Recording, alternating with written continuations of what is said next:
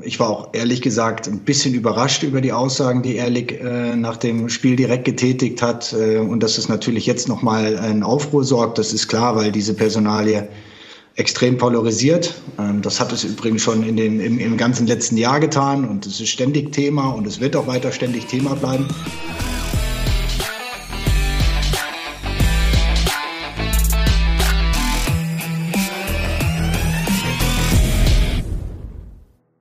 Die Dortmund-Woche, da sind wir wieder.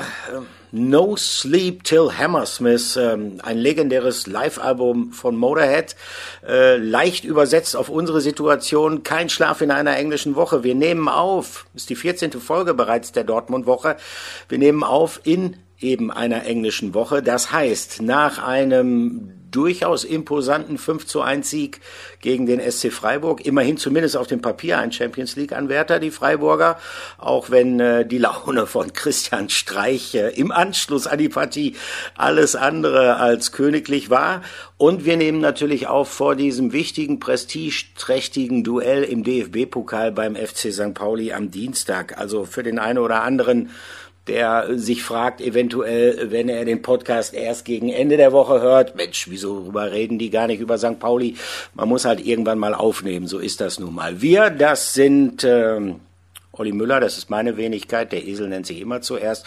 Und natürlich Patrick Berger. Hallo Patrick, wie geht's dir eigentlich mittlerweile? Der zweite Esel hier, der Patrick. Hallihallo in die Runde. Hi.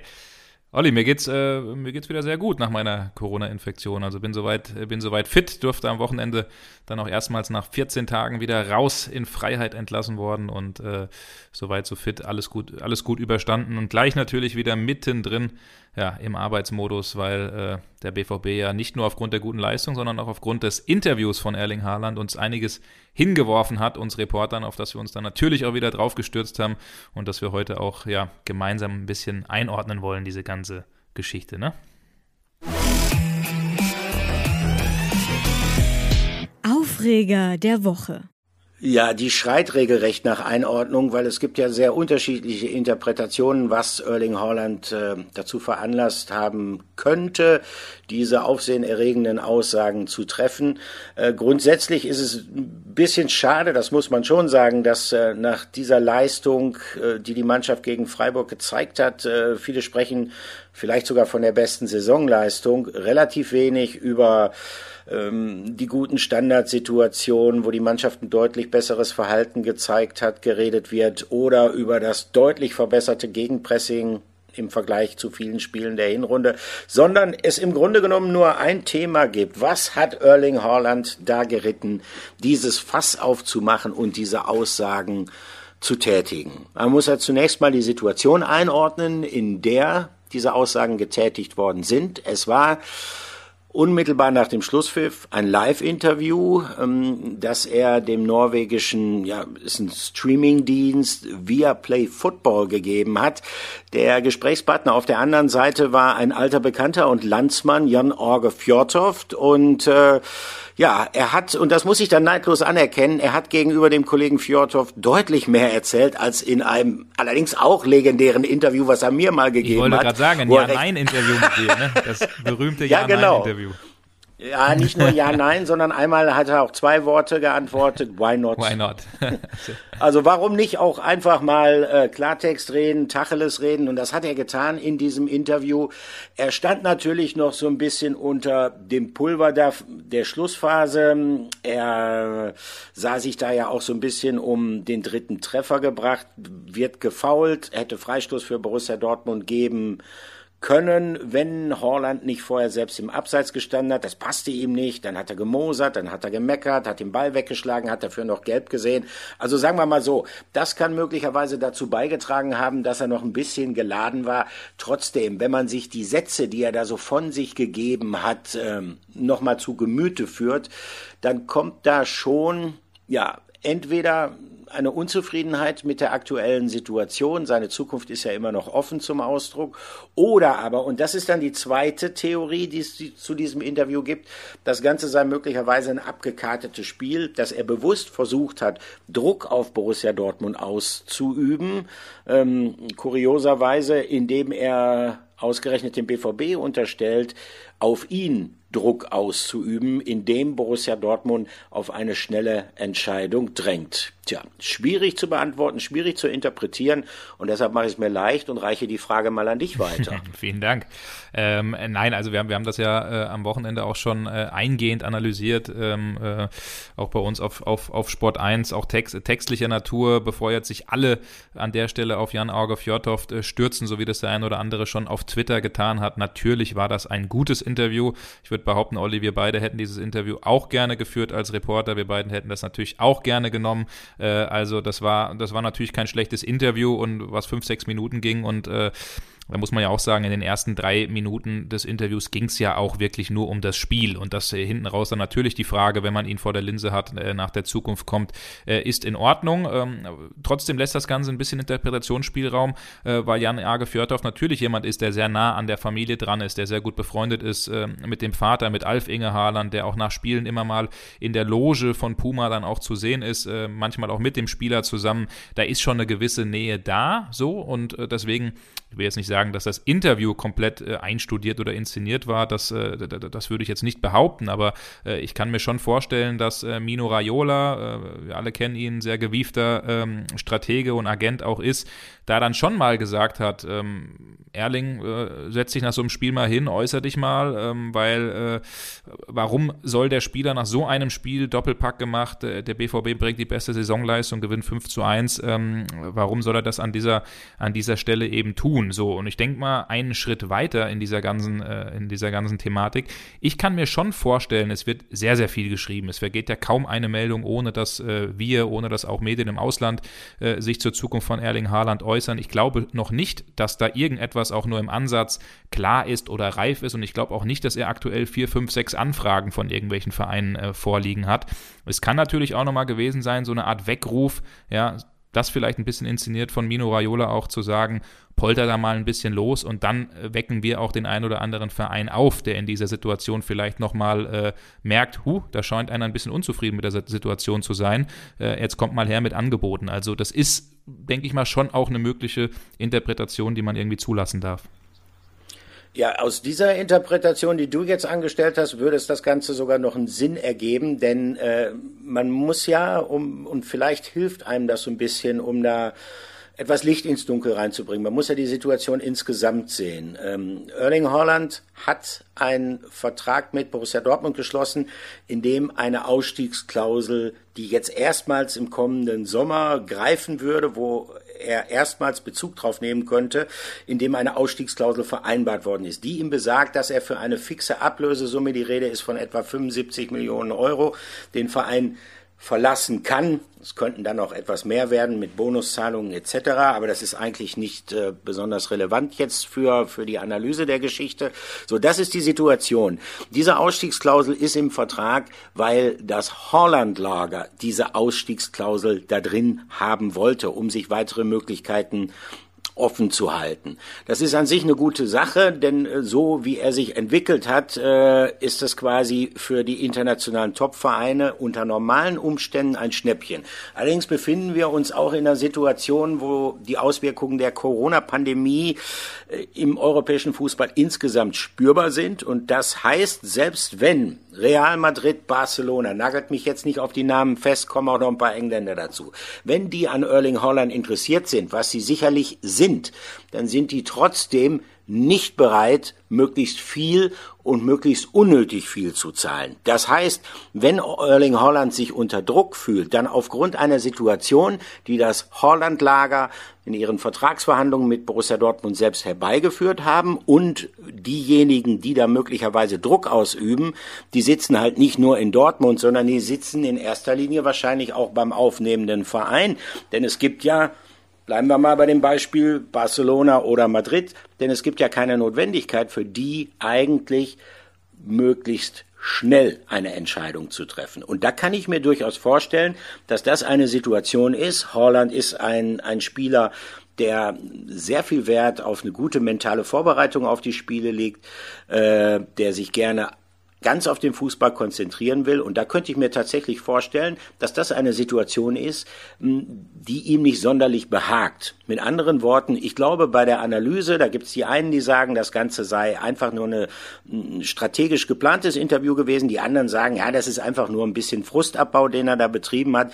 Die Wahrheit liegt oftmals in der Mitte. Und ich glaube, dass er selber spürt, dass es nicht gut ist und er sich nicht wohlfühlt, je länger dieser Schwebezustand andauert. Und ähm, das wäre dann auch gleichzeitig wieder eine Möglichkeit zur Versachlichung, denn ähm, man hätte ja die Möglichkeit, eine Entscheidung in den kommenden Wochen entsprechend zu treffen. Und da finde ich es in dem Zusammenhang auch sehr interessant, wie die Vereinsführung von Borussia Dortmund darauf reagiert hat. Da wurde Unverständnis zum Ausdruck gebracht. Erstmal von, von Hans-Joachim Watzke, der sich ja am, am Freitagabend, in der Nacht von Freitag auf Samstag noch geäußert hat. Naja, und dann hat sich Sebastian Kehl im äh, Sport 1 Doppelpass geäußert, wie er das Ganze aufgenommen hat. Und das hören wir uns jetzt mal an. Also in der Innensicht gibt es nichts Neues. Ähm, es gab in dieser Zeit weder Gespräche, noch sind Gespräche anberaumt gewesen. Ähm, es gab jetzt auch unter der Woche ehrlich gesagt nichts, was mich hätte äh, irgendwie unruhig werden lassen. Ähm, ich war auch ehrlich gesagt ein bisschen überrascht über die Aussagen, die Ehrlich äh, nach dem Spiel direkt getätigt hat. Äh, und dass es natürlich jetzt nochmal einen Aufruhr sorgt, das ist klar, weil diese Personalie extrem polarisiert. Ähm, das hat es übrigens schon in den, im, im ganzen letzten Jahr getan und es ist ständig Thema und es wird auch weiter ständig Thema bleiben. Aber ähm, es gibt noch keine Entscheidung. Wir erhoffen uns äh, weiterhin Möglichkeiten, Erling über den Sommer hinaus zu halten.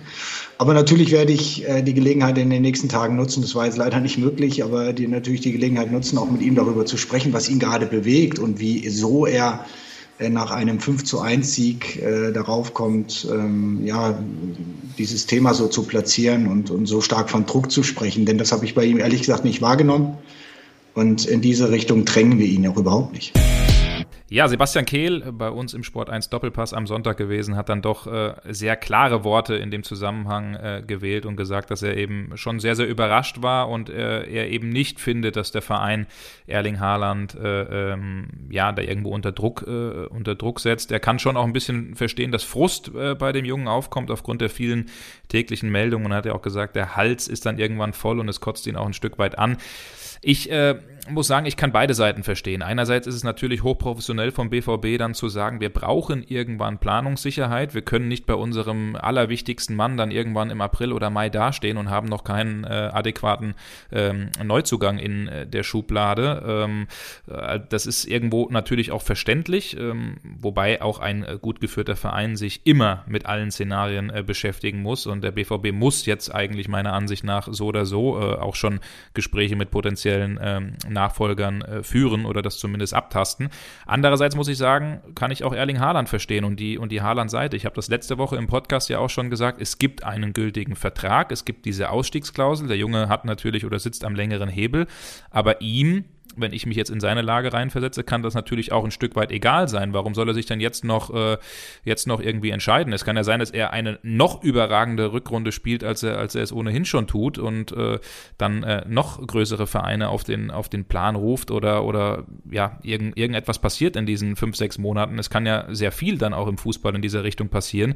Deswegen kann ich ihn auch ein Stück weit verstehen, wenn er dann sagt, warum soll ich mich jetzt schon im Frühjahr äußern, wenn wir noch eine ganze Rückrunde äh, vor uns haben. Also das ist wirklich ein schwieriges, ein heikles Thema. Und man sieht ja auch, dass der BVB es sich nicht komplett verscherzen möchte mit dem Spieler, sondern ihm sogar die Hand reicht und sagt, er darf das, er ist ein junger Bursche und da auch versucht zu besänftigen, weil wenn man es sich mit ihm verscherzt, dann verliert man eben ja die Bindung zu seiner allerwichtigsten Aktie. Und das äh, will man natürlich tunlichst äh, sozusagen umgehen. Ja, wobei ich da einwenden muss, ähm, ich kann das dann vielleicht nachvollziehen, dass ihm die Situation Erling Holland derzeit ein bisschen unangenehm ist, aber im Grunde genommen äh, kann ich mich ja nicht von Borussia Dortmund unter Druck gesetzt fühlen, denn wenn überhaupt er sich unter Druck gesetzt fühlt, dann kann ich es mir höchstens vorstellen, dass er sich vielleicht eine frühere ja, Einigung mit einem aufnehmenden Verein gewünscht, erhofft hätte. Denn ähm, niemand kann ihn zwingen, sich zu committen, ähm, selbst wenn Borussia Dortmund das noch so sehr will. Sie können ihn dazu nicht zwingen. Ähm, das Einzige, was seine Situation also ändern könnte, und so interpretiere ich jetzt mal diese Aussage, er möchte weggehen. Er möchte gerne den nächsten Schritt in seiner Karriere gehen. Das wäre ja auch das Logische, das wäre das Nachvollziehbare. Er hat ähm, vom Borussia Dortmund nicht unerheblich profitiert, hat auch sehr viel zurückgegeben. Ich glaube, das waren seine Bundesliga-Treffer. Korrigiere mich, wenn ich was Falsches sage. 54 und 55 im erst 56. Spiel. Das ist eine unfassbare Quote. Aber er wartet jetzt natürlich darauf, den nächsten Schritt zu gehen. Nur, das stellt sich momentan nicht ganz so einfach dar. Und ähm, ich glaube, dass das eher ähm, der, der Grund ist, der ihm ein klein wenig Unbehagen behaltet. Gleichwohl sehe ich auf der anderen Seite die Notwendigkeit für Borussia Dortmund, ähm, endlich mal sowas wie Planungssicherheit zu erlangen. Und das Interessante in dem Zusammenhang, äh, was heißt interessant, ist eigentlich nachvollziehbar, dass äh, Sebastian Kehl, der ja ab Sommer äh, dann offiziell Michael Zorg beerben wird, der jetzt im Wesentlichen mit der Nachfolgeregelung äh, für Erling Haaland befasst sein muss, ähm, dass der so langsam dann auch ein bisschen ungeduldig wird. Und auch das hat er ganz klar im Doppelpass zum Ausdruck gebracht. Sebastian Kehl nochmal. Aber wir müssen uns auf verschiedene Szenarien vorbereiten. Und ich äh, will im Sommer nicht dastehen, wenn Erling Haaland irgendwann Richtung äh, April, Mai auf die Idee kommt, äh, dann uns eine Entscheidung mitzuteilen, dann womöglich auf dem Markt einfach Schwierigkeiten zu haben, unsere Ambitionen auch in der kommenden Saison nachzugehen. Und daher, glaube ich, wird Erling einfach auch verstehen müssen, dass wir ähm, zu einem gewissen Zeitpunkt an den Tisch kommen, auch gemeinsam und sehr offen äh, darüber sprechen, in einem sehr vernünftigen Rahmen, denn wir haben ein sehr gutes Verhältnis zu Erling. Und das kommt jetzt äh, aufgrund dieser, ähm, dieses Interviews nach dem Spiel eigentlich gar nicht so rüber. Es ist alles in Ordnung. Ähm, ich, ich, ich verstehe es nicht so ganz, deswegen ähm, da werde ich mit ihm drüber reden. Ich weiß, wie emotional er ist. Er ist auch noch sehr, sehr jung und dass diese gesamte Situation auch etwas mit ihm macht, ähm, das kann ich total nachvollziehen nachvollziehen. Aber wir als Club müssen professionell arbeiten und da brauche ich Planungssicherheit. Ja, die Planungssicherheit will er haben, der Sebastian Kehl, aber er weiß nicht, wann er sie letztendlich bekommen wird. Denn wie gesagt, das ist die Situation. Man kann Erling Haaland schlecht dazu zwingen. Das betont der BVB ja auch immer wieder, dass man das jetzt nicht will. Es, es gäbe keine Deadline, es gäbe kein Ultimatum etc. Das haben ja alle Dortmunder Verantwortlichen gesagt. Aber unabhängig davon, dass man ihn nicht dazu zwingen kann, ähm, möchte man natürlich wissen, wie es weitergeht, um die Nachfolgeregelung endlich mal angehen und dann auch finalisieren zu können. Naja, und dann gibt's ja immer noch die Möglichkeit, ähm, die allerdings allgemein als eher gering eingestuft wird, dass er vielleicht doch noch bleibt, Erling Holland. Ähm, ich frage ich mal hier den alten Buddy von Mino Raiola, ähm, Patrick. Gibt's die Chance noch? Gut, klar, die Chance ist, ist, ist natürlich schon noch irgendwo da, aber nach dem, nach dem Interview ist sie zumindest etwas, etwas geringer geworden. Aber äh, klar, die, die Zielsetzung des BVB ist weiterhin, und das haben wir ja hier auch immer in diesem Podcast äh, betont, man äh, geht so weit äh, ans finanzielle Limit, dass man Erling Haaland zum Topverdiener beim BVB machen möchte. Da hört man immer wieder von 14, 15 Millionen als, äh, als Jahresgehalt plus noch eben mögliche äh, 8 Millionen, die man von Hauptsponsor Puma bekommen äh, kann. Und das ist nun wirklich etwas, äh, so weit hat sich der BVB noch nie bei einem Spieler äh, dann, dann äh, aus dem Fenster gestreckt, aus dem Fenster gelehnt. Also ähm, das versucht man ja schon noch, schon noch auch ein Stück weit zu machen. Man möchte in den Gesprächen, die sollten ja eigentlich in der Bundesliga freien Zeit dann Ende Januar äh, stattfinden. Das ist jetzt auch fraglich, ob das Ganze äh, dann nach diesem Interview und nach dieser ganzen Geschichte dann auch wirklich noch zu halten ist. Äh, mit einer schnellen Entscheidung ist jetzt ohnehin äh, nach diesem ganzen Thema nicht unbedingt äh, zu rechnen, auch wenn der BVB das äh, ganz gerne möchte. Ähm, der BVB möchte immer wieder das Beispiel Robert Lewandowski nehmen, der ja den Schritt gemacht hat, nochmal zu bleiben und dann eben als äh, fast kompletter Spieler zum FC Bayern zu gehen. Das möchte man Erling Haaland eben vorhalten und eben auch dieser Kultstatus, den er in Dortmund hat, äh, mit allen äh, Freiheiten, die er im Verein dann auch, dann auch genießt und haben wird. Also das sind schon noch ganz gute Argumente, die der BVB hat und ich glaube, wir haben es oft genug gesagt, die Corona-Pandemie, ähm, die wirklich sein Übriges dazu beiträgt, dass eben nicht jeder Verein sagt, Schatulle auf, hier sind, weiß ich nicht, 100 Millionen Euro sofort und weg ist er. Ähm, tut auch noch ein Stück weit dazu beitragen. Also klar, die Hoffnung, die Hoffnung ist schon noch ein bisschen da und das hat ja auch Sebastian Kehl gesagt. Ja, die Hoffnung ist auf jeden Fall weiterhin da. Das hatte ich äh, Anfang der ähm, Rückserie schon betont und das hat sich auch nicht geändert. Ähm, ich glaube, es gibt weiterhin einige Gründe, warum es auch für Erling Haaland hier bei Borussia Dortmund eine, eine, zumindest vielleicht noch für ein weiteres Jahr eine gute Zukunft gäbe. Ähm, wir sind ambitioniert, wir wollen am Ende auch Titel erreichen. Aber nochmal die äh, Chance ähm, äh, kann ich im Moment nicht weiter äh, präzentual einschätzen. Es wird darum gehen, äh, wie sich Erling am Ende entscheidet.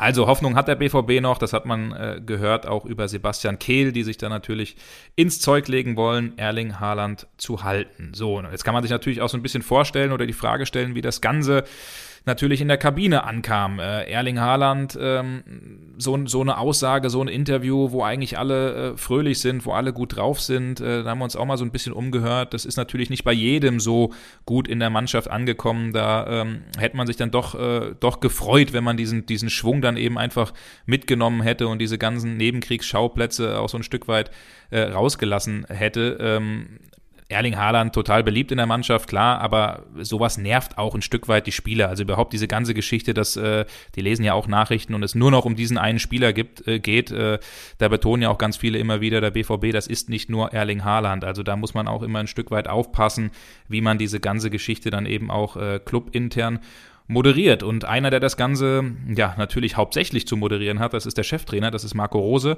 Und äh, wir beide, Olli, wir waren äh, am heutigen Montag auf der Pressekonferenz dabei und haben Marco Rose mal gefragt, ähm, ja, wie er Erling Haaland in diesen Tagen wahrgenommen hat. Und wir hören mal rein, was der Cheftrainer Marco Rose zu diesem Thema sagt.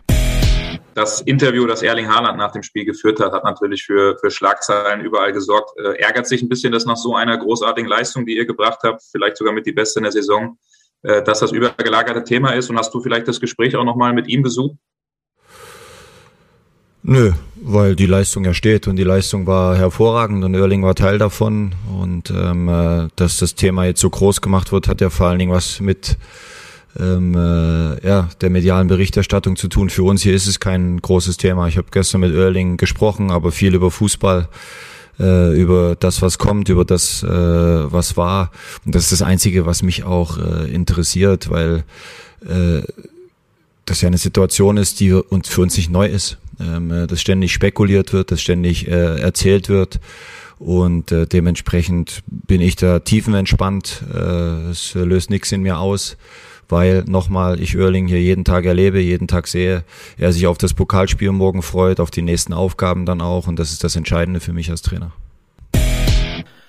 Also, keiner kann uns nachsagen, wir beiden hätten nicht alles gegeben auf der PK. ähm, äh, du hast zu Beginn der Pressekonferenz die Frage nach Holland gestellt. Ja, du hast die Klammer Ende geschlossen. Ja, genau. Ich habe die Klammer geschlossen, ja, aber trotzdem habe ich irgendwie das Gefühl, dass äh, diese Antwort äh, auch eine taktisch geprägte Antwort sei. Wenn er sagt, äh, er sei tiefenentspannt, äh, glaube ich ihm das zum Teil. Also ich denke, dass er jemand ist, der rational weiß, logischerweise ist er auch nicht erst seit gestern im Geschäft, es würde relativ wenig bringen, wenn er jetzt ähm, dieses Holland-Thema als sportlich Verantwortlicher auch noch einmal thematisiert. Das haben ja die Verantwortlichen schon getan, weil die es natürlich auch mussten.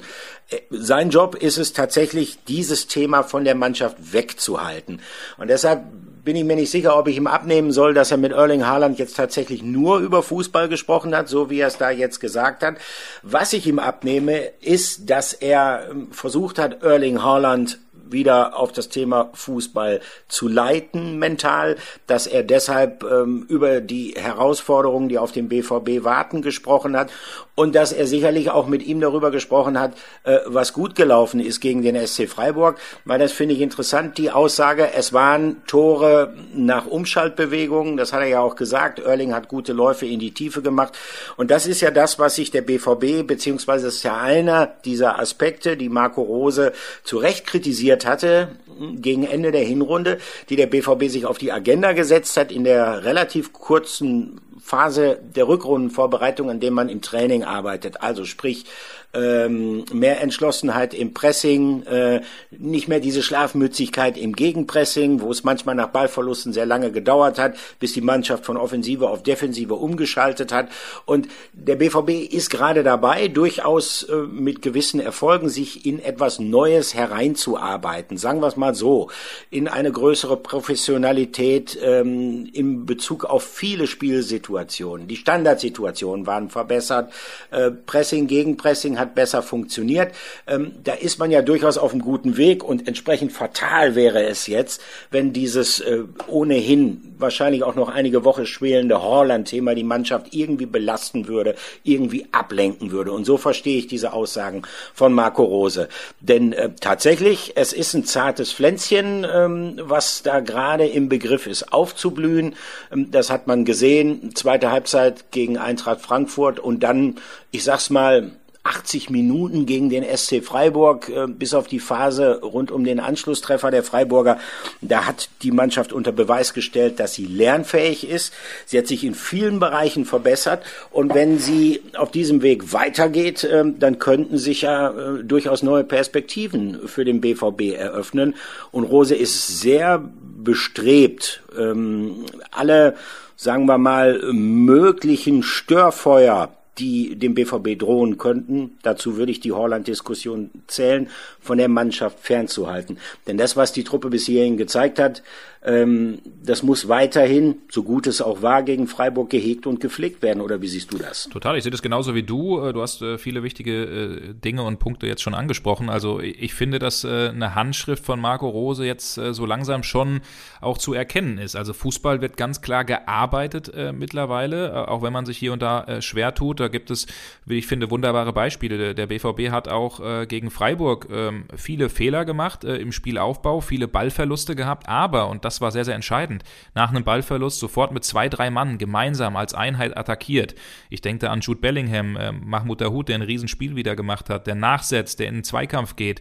Äh, diese Geschlossenheit, die ist schon äh, ein Stück weit äh, in, der, in der Arbeit gegen den Ball äh, zu erkennen und äh, auch eben was das Gegenpressing angeht. Ähm, da hat man auch als Mannschaft und auch der Trainer klare Worte, Worte gefunden in der Vergangenheit, ähm, speziell auch in Richtung Daniel Mahlen und, und Julian Brandt, weil die zwei dieses Gegenpressing noch nicht so richtig verinnerlicht hatten. Und äh, das merkt man schon, dass das jetzt ein Stück weit äh, besser wird. die Standards hast du eben angesprochen. Der BVB war ja eigentlich sehr, sehr ungefährlich nach Standardsituationen. Und jetzt, ähm, hab's gar nicht ganz im Kopf, waren beide Standards von Julian Brandt getreten. Ich glaube schon. Und, und der Kopfball zweimal jemals äh, von Thomas Meunier. Also da sieht man auch einen Punkt, äh, in dem der BVB äh, immer noch ausbaufähig ist, aber zumindest ein Stück weit, äh, ein Stück weit besser wird. Und wir haben jetzt schon einen Mann angesprochen, Thomas Meunier. Ähm, und Olli, ich würde sagen, da sind wir bei unserer zweiten Rubrik heute und die heißt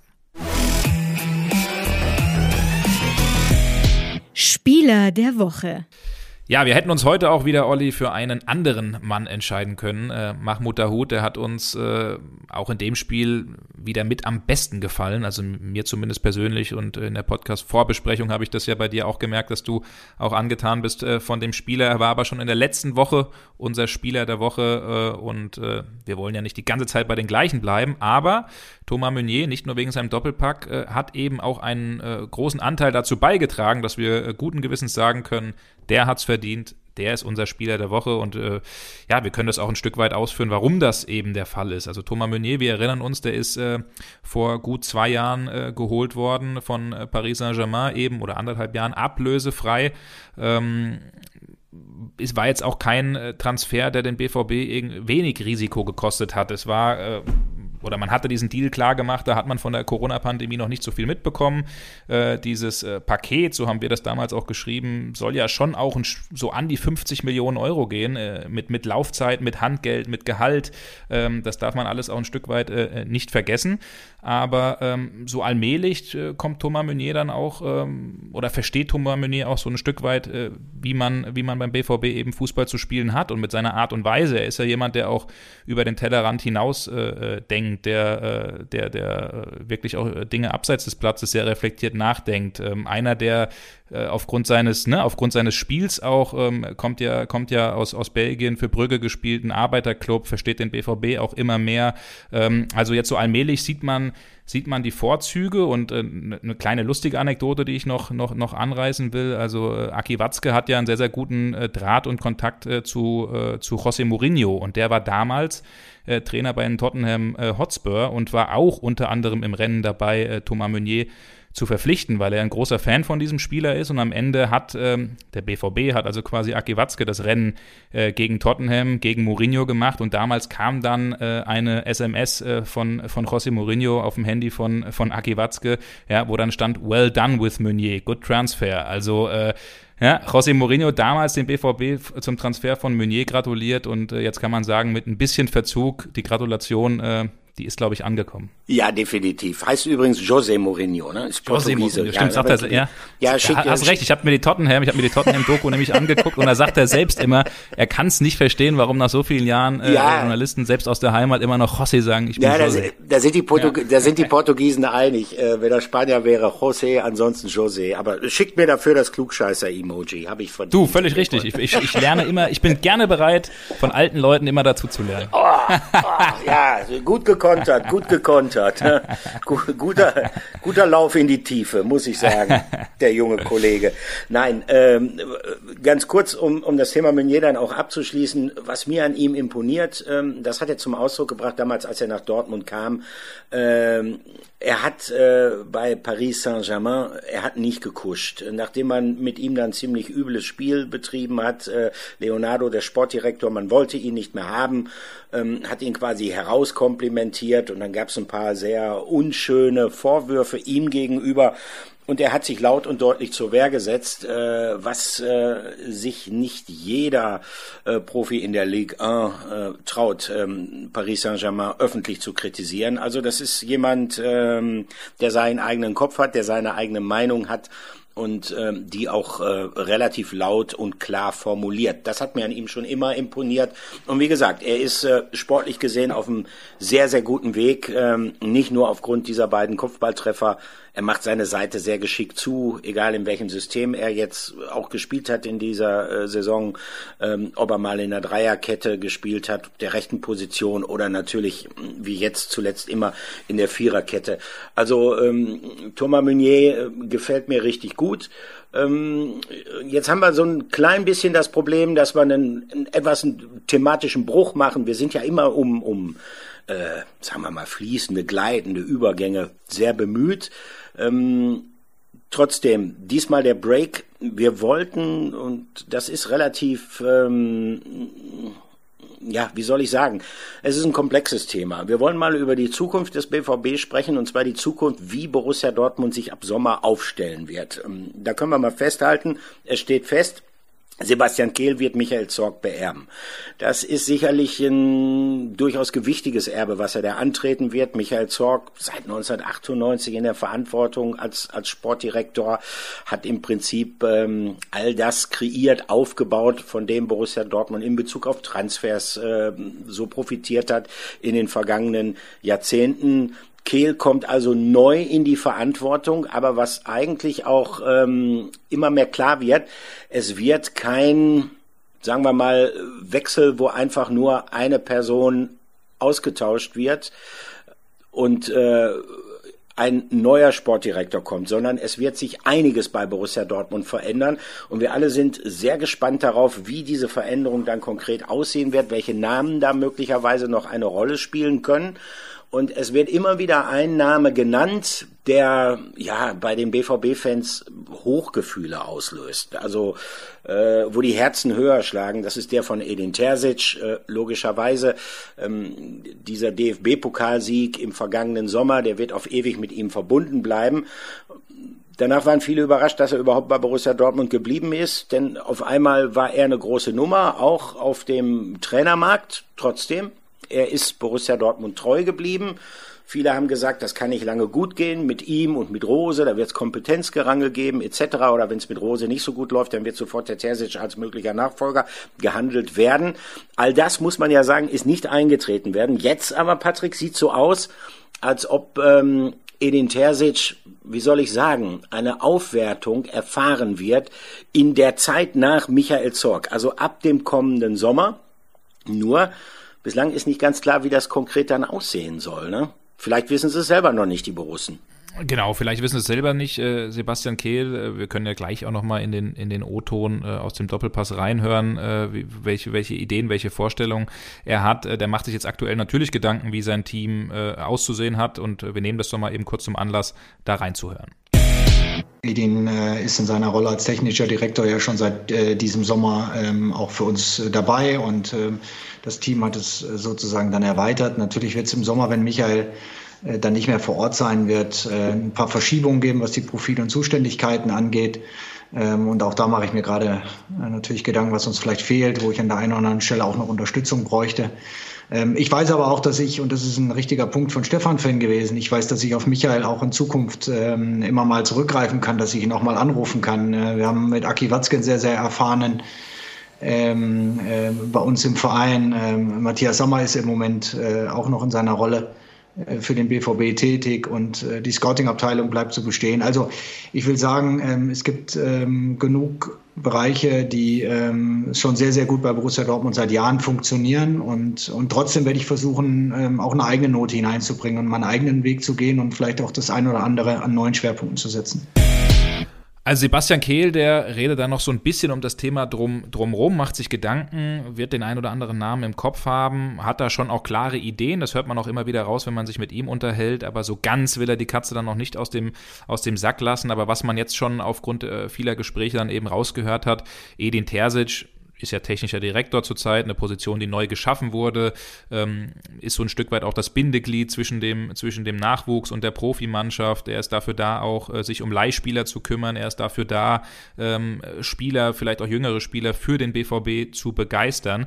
Und ähm, da hat man eben die Überlegung, dass Terzic da ein Stück weit aufsteigen soll, auch in, diese, in, in dieser Hierarchie, äh, dann vielleicht direkt unter Sebastian Kehl, aber da vielleicht auch noch mehr äh, äh an der Mannschaft eben, eben eben dran zu sein, ähm, weil das äh, muss man sagen, das ist in der Vergangenheit vielleicht so ein Stück weit äh, untergegangen. Ähm, der BVB hat natürlich oder ist wunderbar aufgestellt, auch mit äh, Michael Zorg als, als äh, Manager über Jahre hinweg, der einen riesen Job macht, aber vielleicht so diese, diese eine Person, äh, der, die, der die Spieler vielleicht auch mal oder dem die Spieler etwas anvertrauen, der den Spielern etwas entlockt, der mit den Spielern eben, eben da ist, rein, reinhorcht auch in die Mannschaft, das, das fehlt vielleicht so ein Stück weit und das könnte so ein bisschen auch die Überlegung sein, ähm, diese Bedeutung auch die Edin Terzic dann nochmal ein Stück weit äh, eben beigetragen wird. Und es gibt darüber hinaus dann eben auch Gedankenspiele, äh, dass Sebastian Sebastian Kehl sich sozusagen frei nochmal seine Person aussuchen kann, die dann eben ihm zuarbeitet, ob das jetzt in einer Art ich will nicht sagen Kaderplaner oder dann auch als Lizenzspielerleiter, so wie er das, so wie er das dann äh, äh, tut aktuell noch oder getan hat oder getan haben wird dann. Ähm, das ist eine Person, die dann eben nicht so große Entscheidungsgewalt hat, aber die dann Sebastian Kehl nochmal an die Seite gestellt wird. Also da gibt's, da gibt's schon einige Überlegungen und ähm, es gibt eben auch äh, die, die, die Überlegung, ähm, eben mit, und das wäre, glaube ich, eine andere Personalie, Matthias Sammer weiterzumachen. Ne? Denn da gibt es ja auch, äh, das hat äh, Sebastian Kehl im Doppelpass gesagt, ähm, die Möglichkeit eben, dass dieser Vertrag weiter fortgeführt wird. Und da hören wir mal rein, was Sebastian Kehl über Matthias Sammer gesagt hat. Ja, Matthias, sein Vertrag läuft äh, im, im, Sommer aus und auch da werden wir jetzt äh, uns mal zusammensetzen. Das ist natürlich auch ein Thema, das bei, äh, bei Aki auch äh, angehangen ist, aber ähm, gibt es im Moment auch noch nichts weiter zu berichten. Was man immer mal wieder hört, was immer mal wieder befeuert wird, ist eine mögliche Rückkehr von Sven Mislintat. Ähm, kann man dazu irgendwas sagen? Das kann ich zumindest für den Sommer hin ausschließen. Okay, das ist doch eine klare Aussage. Also die letzte Antwort von Sebastian Kehl, die hat mir besonders gut gefallen, denn äh, ich weiß es nicht, Journalistenkrankheit. Ich liebe konkrete Antworten, nicht nur als Journalist, sondern als Mensch eigentlich auch. Und diese Antwort äh, war äh, für die Verhältnisse von Sebastian Kehl äh, fast schon beängstigend konkret. Also gehen wir mal davon aus, es wird keine Rückkehr von Sven Mislintat zu Borussia Dortmund geben, zumindest nicht in nächster Zukunft. Äh, das ist das, was ich eigentlich auch schon immer vermutet hatte in den vergangenen Monaten. Äh, einerseits hat Sven Mislintat äh, sehr große Verdienste um den BVB. Er war über viele Jahre der engste Mitarbeiter von Michael Zorg. Er war sozusagen derjenige, wenn Zorg der war, der diese Scouting-Abteilung aufgebaut hat, war misslint hat, äh, das Diamantenauge, wie er vom Boulevard genannt wurde, sicherlich derjenige, der das mit Leben gefüllt hat, der maßgeblich dafür verantwortlich war, dass Borussia Dortmund relativ früh an, an große Top-Talente wie Pierre-Emerick Aubameyang oder Usman Dembele hat herantreten können. Aber Mislint hat, ähm, ist jemand, der beim VfB Stuttgart jetzt als Sportdirektor in der Verantwortung ist. Und Sven Mislint hat wäre sicherlich jemand, der sich um es mal vorsichtig auszudrücken, schwer tun würde, sich unter Sebastian Kehl einzuordnen. Und deshalb halte ich das eigentlich für eine nachvollziehbare Entscheidung. Denn ähm, es ist immer wichtig, dass man eine klare Struktur und damit auch eine klare Hierarchie hat in der Administration eines Vereins. Und ähm, man würde nicht genau wissen, A, ob Misslintat überhaupt zurückkommen will in dieser Konstellation und B, wie es dann in der Praxis funktionieren würde. Denn Sven Misslintat äh, kann und fragt nach bei Thomas Tuchel ja durchaus auch ein streitbarer Mitarbeiter sein. Sagen wir es mal so. Also, Sven Mislintat wird also zumindest zum jetzigen Zeitpunkt nicht zu Borussia Dortmund zurückkehren. Ja, und bei der anderen Personalie, bei Matthias Sammer, hm, sowohl die Aussage von Sebastian Kehl als auch das, was ich so wie heißt das so schön, off the record gehört habe, lässt bei mir den Verdacht aufkommen, es ist offen, ob äh, mit Matthias Sammer weitergearbeitet wird. Welches Gefühl hast du? Genau, also das Gefühl habe ich auch. Es ist, äh, es ist so, Sebastian Kehl hat es ja gesagt, der Vertrag läuft ja dann nach vier Jahren. Solange ist Matthias Sammer jetzt schon dann äh, dabei als, äh, als äh, wie sagt man das, sportlicher Berater der Geschäftsführung. Da muss man ja auch unterscheiden, er berät die Geschäftsführung, also allen voran äh, Aki Watzke und äh, mischt sich jetzt nicht in das operative Geschäft ein, auch wenn das immer mal wieder gewünscht ist, vielleicht von außen, von den Medien, von den Fans. Wir haben da ja einen starken Mann mit Matthias Sammer. Warum hört man, warum sieht man den nicht? Also da ist schon auch klar intern äh, die Marschroute, ähm, dass er sich eben intern äußert und nicht nach außen noch als zusätzlich äh, oder einer von weiteren Personen da ständig Interviews gibt und spricht und das ist auch in Zukunft nicht angedacht. Ähm, genau, aber da ist jetzt eben die Frage nach vier Jahren, äh, wie geht man mit dieser äh, Personalie weiter? Da haben wir jetzt rausgehört, äh, dass es Anfang Februar auf jeden Fall Gespräche ähm, geben wird äh, zwischen, zwischen Hans-Joachim Watzke, zwischen der Geschäftsführung und zwischen äh, Matthias Sammer, wie man mit diesem Thema weitergeht. Matthias Sammer selbst, so haben wir es rausgehört, ähm, kann sich sehr gut vorstellen, vorstellen, äh, diese, diese Aufgabe eben weiter fortzuführen, weil er da äh, weiterhin brennt, weil er da weiterhin Lust hat und, äh, und durchaus, durchaus noch Ideen hat und die Mannschaft eben oder diese, diese ja, diese strategische Ausrichtung noch nicht fertig sieht. Also er sieht sich noch nicht fertig äh, in, dem, in dem, was eben möglich ist mit dem BVB, weil er, weil er schon sieht mit der Qualität, mit der Mannschaft, mit dem Umfeld, ähm, da kann man, da kann man schon noch, schon noch einiges erreichen. Und äh, so, deswegen ist von seiner Seite an, an sich klar, er kann sich sehr, sehr gut vorstellen, aber eben, du hast ja auch angerissen, die Frage, ob das der BVB so zu 100 Prozent will. Und äh, wie sind da, wie sind da deine Einblicke, wie sind da deine, deine Überlegungen, Olli, zu dieser ganzen Geschichte? Wird man weitermachen am Ende mit Matthias Sammer? Also ich könnte mir vorstellen, dass äh, Hans-Joachim Watzke den Austausch mit Matthias Sammer sehr genießt. Ähm, die beiden haben eine sehr ja, spezielle Verbindung zueinander. Ähm, Dazu muss ich ein klein bisschen ausholen. Ähm, Matthias Sammer war ein enger Vertrauter von Gerd Niebaum, dem ehemaligen Präsidenten, und ähm, er hat es ähm, Hans-Joachim Watzke recht übel genommen, dass er sich damals äh, zu Zeiten der Finanzkrise des BVB gegen Gerd Niebaum gestellt hatte, auch später, als äh, Sammer dann äh, zum Beispiel zum DFB ging, äh, war Niebaum enger Vertrauter, hat auch Verträge für Matthias Sammer ausgehandelt. Es kam dann irgendwann zu der Versöhnung, zur Aussprache zwischen Watzke und Sammer und aus dieser Versöhnung heraus ist sozusagen diese ähm, ja irgendwie nie so klar definierte, umrissende externe Beratertätigkeit geworden. Ähm, es gibt andererseits Einschätzungen, die sagen, diese Beratertätigkeit von Matthias Sammer ähm, sollte nicht überschätzt werden. Also dahingehend, dass Sammer zwar Einschätzungen abgegeben hat, aber dass er nicht so konkret in Entscheidungsfindungen einbezogen war, was jetzt beispielsweise Transfers von Spielern angeht oder was gar die Verpflichtung eines Trainers angeht. Also deshalb glaube ich, ähm, wird der BVB auch sehr genau ähm, hineinhören in Sebastian Kehl. Sebastian Kehl, der den sportlichen Bereich zukünftig als Sportdirektor zu verantworten hat, wie er diese Geschichte sieht. Ähm, ich glaube, das ist nach wie vor offen. Das muss man ganz deutlich sagen. Und nochmal, äh, Matthias Sammer äh, ist ein externer Berater. Das hat manchmal den Vorteil, dass man so die Draufsicht hat, dass man nicht so tief im Tagesgeschäft äh, äh, drinsteht und dann auch manchmal eine Idee hat, auf die man nicht kommt, wenn man jetzt täglich von morgens bis abends mit der Bewältigung des Alltags beschäftigt ist. Aber auf der anderen Seite ist Matthias Sammer nicht so nah dran, wie viele glauben. Ist eine offene Geschichte, finde ich. Glaube ich, sagen wir es so. Absolut. Absolut, absolut. Das glaube ich, das glaube ich so auch. Und deswegen äh, Fraglich, wann das Ganze weitergeht. Wie gesagt, Anfang Februar wird man sich in dieser Causa eben zusammensetzen. Ähm, Matthias Sammer möchte sehr gerne. Die Frage eben, ob der BVB das möchte. Äh, ich glaube, wenn, selbst wenn am Ende diese, diese, diese Zusammenarbeit, die ja schon auch gut bezahlt ist äh, oder bezahlt wird vom BVB an, an Matthias Sammer, wenn, wenn, wenn dann am Ende die Wege nicht weitergehen würden, dann gibt man sich die Hand und geht da ganz, ganz ordentlich auseinander. Also so, so ein gutes Verhältnis hat man da mittlerweile, so ein vertrauensvolles Verhältnis auch. Aber äh, wird auf jeden Fall spannend, wie die strategische Ausrichtung des BVB ja auf lange Sicht dann eben auszusehen hat. So.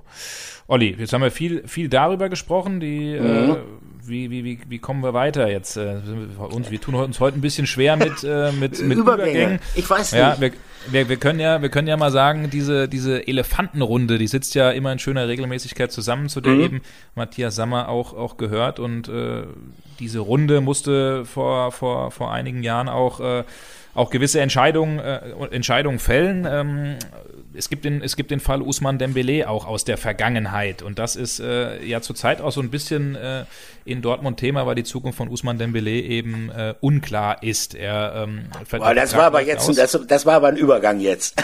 Ja, war schwierig, ne? Also, Sonst machen wir am besten demnächst einfach Cut und gehen weiter. Ja, so, genau, ne? das wäre eine ja. Überlegung. Ja, also äh, ja, ich habe ich hab alles versucht. Ich habe überlegt, ob der Übergang gut ist, aber ich, ich denke jetzt sogar gerade ein bisschen zurück. Ich glaube 2017 war das mit Dembele. Ne? Ja. Da gab es diese, diese Elefantenrunde noch gar nicht, weil es die erst 2018 gibt. Aber ist egal, es war ein guter, es, es war, es war ein guter, ein guter bemühter Versuch. So früher in der Schule hätte man gesagt, ja gut, hast, hast du gut. Wir sind auf jeden Fall angekommen beim Thema.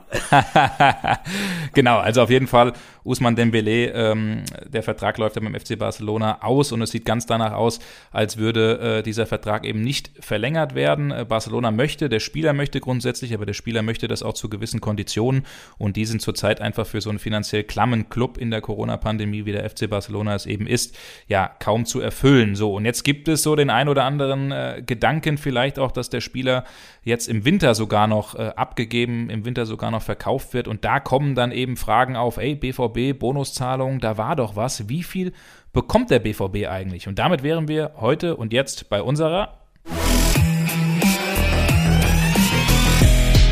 Frage der Woche. So, die Frage der Woche, die kommt von Mike Fichtner, die uns über Twitter gestellt wurde. Und da ist nämlich die Frage, wie viel bekommen wir denn eigentlich? Eine spanische Zeitung schrieb nämlich, dass noch 40 Millionen Euro offen wären.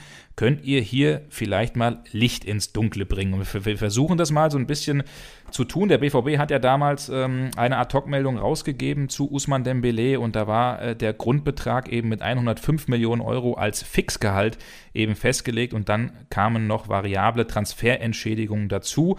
Das waren 40 Prozent also vom, äh, vom Gesamttransfer, sodass sich das Ganze am Ende auf 148 Millionen Euro dann eben äh, beziffern kann. So. Und diese Variablen setzen sich aus verschiedenen Punkten zusammen, beispielsweise für jedes äh, 25. Spiel 5 Millionen Euro, ähm, für äh, gewisse Champions League-Teilnahmen, die der FC Barcelona in diesen fünf Jahren erreicht, kommt nochmal was dazu, ein paar individuelle Geschichten. Und da ist es eben so, 38 Millionen Euro sind bereits an den BVB geflossen ähm, und äh, ja, weitere 5 Millionen könnten noch, wenn ich glaube, das sind so Ziele, Olli, wie beispielsweise, wenn Usman Dembele doch nochmal irgendwie Weltfußballer würde, ja, dann wird man nochmal 5 Millionen bekommen. Ich glaube, das kann man sich wahrscheinlich abschminken, aber. Vorerst ähm, zumindest ja. Vorerst zumindest, aber diese 38 Millionen sind eben schon geflossen. Und was ganz interessant ist, Olli, ne, der BVB äh, würde diesen restlichen Betrag, diese 5 Millionen, die fehlen, ähm, bei einem Winterverkauf dann eben noch äh, bekommen, weil das hat man ja. damals ja sehr, sehr clever ausverhandelt. Ne? Ja, die würden sofort fällig werden. Das ist äh, auf der Abgabenseite sicherlich der cleverste Deal, den, den Michael Zorg, wie gesagt, im Sommer wird er aufhören ähm, als Sportdirektor beim BVB, der cleverste Deal auf der Abgabenseite, den Michael Zorg ausgehandelt hat. Äh, das muss man sagen, äh, aus einem Spieler, den man wahrscheinlich nur in Anführungsstrichen mit Waffengewalt hätte dazu bewegen können, überhaupt nochmal für Borussia Dortmund sich die Schuhe zu schnüren, dann derartig viel rauszuholen, bei dessen Verkauf. Äh, das ist äh, nicht schlecht gewesen. Also Borussia Dortmund äh, hat sich diese ja, ja, partielle Vorführung durch Dembele, die es ja auch gegeben hat, mit dem Streik äh, sicherlich vergolden lassen und ähm, der größte Teil äh, des Geldes, der ist schon geflossen. Und wie gesagt, es können noch ein bisschen dazukommen. Und ähm, da kann man auch mal sehen, ähm, wie stark Michael Zorg über die Jahrzehnte hinweg in seinem Job gewachsen ist, gerade auch äh, was das kaufmännische Geschick, was das Verhandlungsgeschick angeht. Ja, äh, jetzt stehen wir wieder vor, vor, vor einer Übergangsproblematik. Ne? Ja, mach du mal. Ich will, mal gucken, wie, ich will jetzt mal gucken, wie geil du den okay. Übergang jetzt hinbekommst. Ja, okay. Äh, ja, hau rein. Apropos Michael Zorg. Die Älteren werden sich erinnern, dass der früher mal gespielt hat. Apropos Matthias Sammer. Äh, auch da werden sich die Älteren erinnern, dass der mal gespielt hat für Borussia Dortmund. Und ähm, wir blicken einmal zurück aus gutem Grund. Ähm, diese Woche steht im Zeichen des DFB-Pokals Borussia Dortmund beim FC St. Pauli. Zwei Traditionsclubs treten aufeinander. Äh, leider äh, nur mit, mit begrenzt zugelassenem Publikum, was natürlich diesen, diesen typischen äh, Pokalabendcharakter, diese typische Live-Atmosphäre, die DFB-Pokalspiele, diese K.O.-Spiele haben, äh, nicht unerheblich schmälern wird. Ähm, es war anders äh, zum Beispiel am 20. September 1994, denn da musste Borussia Dortmund auch bei einem Traditionsverein äh, im DFB-Pokal antreten und äh, es wurde, ähm, man möge mir den Ausdruck verzeihen, tatsächlich eine epische Schlacht. Wir kommen zu unserer Rubrik Flashback der Woche. Flashback der Woche. Also, da wir ja nicht im Doppelpass sind, äh, muss ich also nicht Gefahr laufen, dass ich jetzt hierfür einzahlen muss. Der Betze brennt. Äh, das wurde ganz oft gesagt. Äh, es gab viele hart umkämpfte Spiele auf dem altehrwürdigen Betzenberg. Natürlich das Stadion des ersten FC Kaiserslautern. Äh, aber an diesem Tag, wir reden vom 20. September 1994, da hat er wirklich ja, ja fast schon lichterloh gebrennt. Zweite Runde, DFB-Pokal, der FCK, damals trainiert von Friedel Rausch gegen Borussia Dortmund, damals trainiert von Ottmar Hitzfeld, treffen aufeinander. Ähm, es war schon im Vorfeld eine relativ aufgeheizte Atmosphäre. Man muss dazu wissen, das war noch der alte Betzenberg vor dem Umbau. Das heißt, die Haupttribüne, ähm, die war quasi direkt an den Trainerbänken und ähm, da konnte es auch mal passieren, dass äh, wenn so der eine oder andere rüstige Rentner da war, der dann einen Regenschirm dabei hatte, mit dem Regenschirm versuchte so auf die äh, Gästeersatzbank durchzustochern durch den Zaun. Also da haben sich teilweise echt wilde Szenen abgespielt. Ähm, zuvor sind beide Mannschaften in der Bundesliga aufeinander getroffen und da hat es einen 2 zu 1 Sieg für den BVB in Dortmund gegeben. Die Lauterer fühlten sich betrogen, weil ähm, Kalle Riedle tatsächlich, das muss man mal der Fairness halber so sagen, äh, durch eine Schwalbe den entscheidenden Elfmeter herausgeholt hatte. Und äh, naja, dann also das Rückspiel. Es gab genug Zündstoff und ähm, es ging los, ähm, sagen wir mal, tatsächlich, als ob beide Mannschaften völlig unter Feuer gewesen wären, Adrenalinausschüttungen auf der einen wie auf der anderen Seite, gelbe Karten, rote Karten, Elfmeterverlängerung, äh, Tätlichkeiten, Verletzungen, Trainer, die aufeinander losgingen. Es war im Prinzip alles dabei. Ähm, ganz kurz äh, zur Dramaturgie dieses äh, wirklich denkwürdigen Spiels. Der FCK damals mit dem sogenannten äh, Kukuma-Sturm, so äh, nannten die sich selbst, also Kunz, Kuka und äh, Marschall, also Kukuma. Ähm, wer weiß, wer darauf gekommen ist. Ähm, auf jeden Fall, ähm, Kunz war verletzt, der konnte nicht spielen. Trotzdem äh, blieben dann immer noch Q und Ma. Äh, Borussia Dortmund hatte den äh, besseren Start äh, in dieses Spiel und äh, äh, war eigentlich die technisch bessere, die überlegenere Mannschaft. Der FCK hielt mit einer unfassbaren Härte dagegen. Ich kann mich erinnern, ich war da. Es gab, ähm, man kann es nicht anders ausdrücken, eine regelrechte Hetzjagd auf Andy Möller, den BVB-Spielmacher. Also äh, die Westkurve auf dem Betzenberg hat also lautstark über mehrere Minuten immer wieder gerufen, haut den Möller um, haut den Möller um. Ähm, es gab eine Handgreiflichkeit dann zwischen Friedel Rausch und ähm, Michael Henke, dem damaligen Dortmunder Co-Trainer. Ähm, Henke äh, ist ja jemand gewesen, der diese Emotionalität, die bei Ottmar Hitzfeld nicht immer sichtbar war, dann umso stärker ausgelebt hat. Äh, Hitzfeld hat der FCK-Bank dann den Vogel gezeigt. Äh, Dortmund äh, ging, wie gesagt, in Führung. Chapisat mit einem Kopfball. Das war dann zugleich auch der Pausenstand. Ähm, kurz nach der Pause wurde es dann richtig aggressiv. Dirk Anders mit dem Ausgleich für den ersten FC Kaiserslautern. Der verletzte sich aber dabei, weil äh, Steffen Freund ihn noch weggrätschen wollte. Da war äh, das Tor schon gefallen, dann kam Freund angeflogen, verletzte anders richtig, dann äh, drehten alle nochmal völlig durch. War übrigens ein Bänderriss bei Anders dann, der dann raus musste. Naja, und äh, es gab weitere Zweikämpfe. Ähm, äh, also unter anderem äh, wurde dann auch noch Olaf Marschall am Fuß verletzt nach dem Zweikampf mit Bodo Schmidt. Gary Ehrmann, Tarzan Gary Ehrmann, damals im Tor des ersten FC Kaiserslautern, der rannte raus, der schüttelte dann gleichzeitig alle durch. Und äh, so setzte sich das dann fort. Der FCK glich, wie gesagt, aus. Borussia Dortmund ging dann nochmal erneut in Führung. Und äh, dann sah es so aus, als ob Borussia Dortmund das Ganze wirklich äh, über die Bühne bringen konnte. Ähm, es gab dann ein, eine Tätlichkeit von Andy Möller, bei dem die Nerven völlig blank waren, nachdem das Stadion ihn ständig ausgepfiffen hatte, nachdem, wie gesagt, eine regelrechte Hetzjagd auf ihn veranstaltet wurde, eine Tätlichkeit gegen Chiriakos Forza. Der ließ sich dann fallen ähm, Friedel Rausch, damals gab es noch Fernsehinterviews während des Spiels. Der Lauterer Trainer sagte, also der ist ins Krankenhaus, bei dem sind die Rippen gebrochen, dem geht's gar nicht gut. Kurioserweise tauchte der dann ein paar Minuten später wieder auf, Chiriakos Forza, hat dann nochmal ein Live-Fernsehinterview gegeben, in dem er Andi Möller beschimpft hatte. Das Ganze während des Spiels, das kann man sich heute gar nicht mehr vorstellen. Und äh, kurz vor Schluss ähm, dann ein Platzverweis äh, gegen äh, Frank, der eingewechselt wurde beim BVB. Der war gerade mal sieben Minuten auf dem Feld, sah zunächst gelb und kassierte dann anschließend Thomas Frank äh, dann gelb-rot, musste also runter. Und dann machte Andi Brehme in der Schlussminute der regulären Spielzeit noch das 2 zu 2.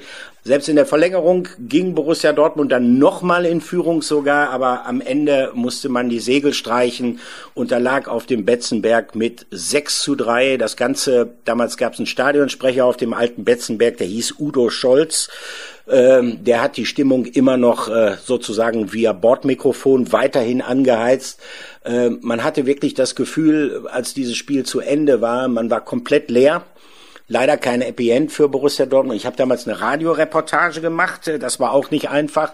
Wenn man einen Dortmunder Treffer bejubelt hatte, dann musste man anschließend in Deckung gehen, dass auf der Tribüne, man saß mitten unter den FCK-Fans, dass da nicht einer aufsprang und äh, versucht hat, äh, sich körperlich dafür zu revanchieren. Also äh, da war echt alles geboten und ich musste dran denken, Pauli gegen BVB, tolle Paarung im DFB-Pokal, leider ohne Publikum.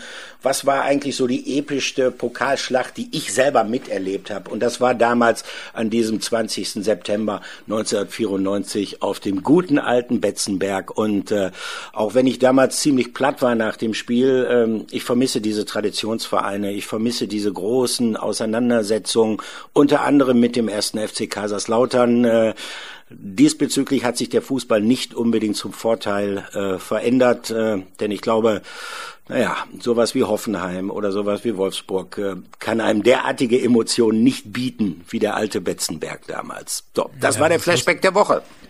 Das ist lustig, Olli. Vielen Dank dafür. Ich wollte nämlich gerade auch als Beispiel bringen, ja, irgendwie spielt jede, jedes Wochenende nur noch Hoffenheim gegen Wolfsburg und dann sagst du in gleichem Atemzug, genau, genau über diese Vereine. Ja, die, ich will nicht sagen, dass die Qualität nachgelassen hat, das nicht, aber die Qualität zumindest, was, was die Fanränge angeht und das Stadionerlebnis hat nachgelassen. Deswegen freue ich mich wahnsinnig, ähm, am Dienstag selbst äh, beim Pokalspiel auf St. Pauli zu sein. Schade natürlich an der altehrwürdigen Stätte Millantor, dass es dort eben keine Zuschauer gibt, aber hoffentlich ja, legt sich das demnächst alles wieder so ein bisschen zum Besseren. Und Olli, wir sind wieder angekommen am Ende. Ähm, spannende Exkursion da von dir, äh, höre ich natürlich immer sehr gerne zu.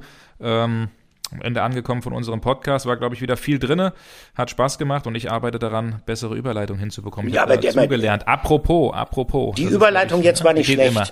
Ja. sehr gut, sehr gut. Olli, vielen Dank. Äh, ja, ihr Zuhörer und Zuhörerinnen, wir freuen uns immer, wenn ihr uns äh, äh, Fragen stellt, wenn ihr etwas wissen wollt. Ähm, zu, zu allgemeinen Themen versuchen wir das natürlich mit reinzunehmen in den Podcast und äh, freuen uns dann auch, ähm, ja, uns demnächst wieder mit der Folge 15 zu melden. Wünschen alles Gute und viel Spaß. Kommt gut durch die englische Woche. Bis dann.